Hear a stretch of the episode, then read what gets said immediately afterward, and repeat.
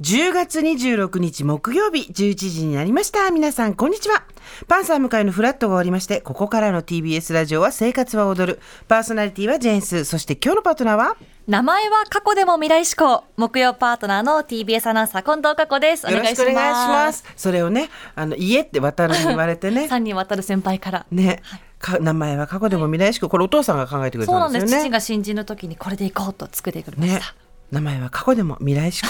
そんな未来志向の過去にゃん。はい未来の乗り物といえばで有名なはい東京モビリティショー行ってきてたね、そうなんです昨日非常日中継でですね東京ビッグサイトで開催されているモビリティショー行ってきて、例えば空飛ぶ車に試乗させてもらったり、うん、空飛んだのその時はまだ飛べないんですけどこれが2025年万博に向けて飛びたいよっていうものに乗ったり、うんうん空飛ぶタクシーを見たり、うん四足歩行の大きなロボットに乗ったりとうん楽しんできましたなんかそうテレビついてるんですよこのスタジオって10個ぐらい、でパッて見たら過去にゃんがあ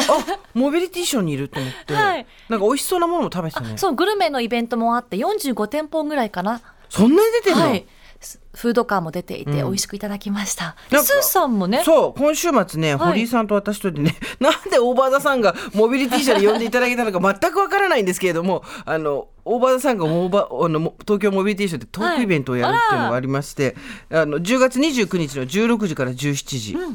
でまあ、行かれる方いて気が向いたら多分オープンスペースでやってると思うんで、はいよかったら来ていただけたらと思うんですけどジャパンモビリティショー自体は一般公開日が10月の28から11月の5日までってことで1週間やってんのか、東京モーターショーでしょもともと東京モーターショーだったんですけど、この4年ぶりに帰ってきてジャパンモビリティショーとなって、うんいろんなイベントとかも入れながらこういうトークショーも入れながら帰ってきたという感じみたいですよじゃあ車だけじゃないのさっき車だけでもなくて電車もありましたしフードイベントもあったり、あとゲームみたいなうん、ブースもあったりじゃあ子供とかも楽しめる楽しめると思いいます小さな車に乗ってちょっとショーじゃないけどモーターショーみたいなのもできたりと、イベントはやってましたよ。昔なんかもう東京モーターショー私免許も持ってないんで行ったことないんですけどでもなんか綺麗なお姉さんがいて新しい車を紹介してくれるみたいなイメージだったんだけどそれとはまたちょっと違うんだガラじッゃとあ変わっていろんなスペースがあったので、バスケできたりとかへえ、そっかじゃあちょっと大丈夫かな私、無免許で入るのすごい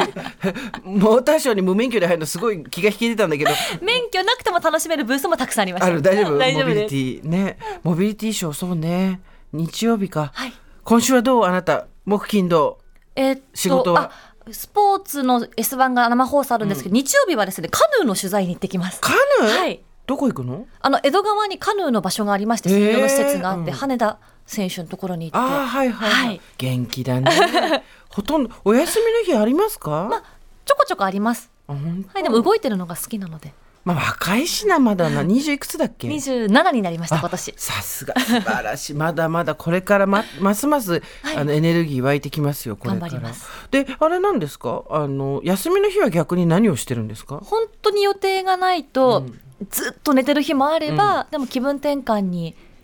ランチに行ったりあとその日に全部予定詰め込みます、美容院行って、うんまつげパーマして、うん何してああじゃあもうここで一定集中で朝から晩までぐるぐるぐるっと回ってってはい感じだ、そうですね一日寝てる時っていうのは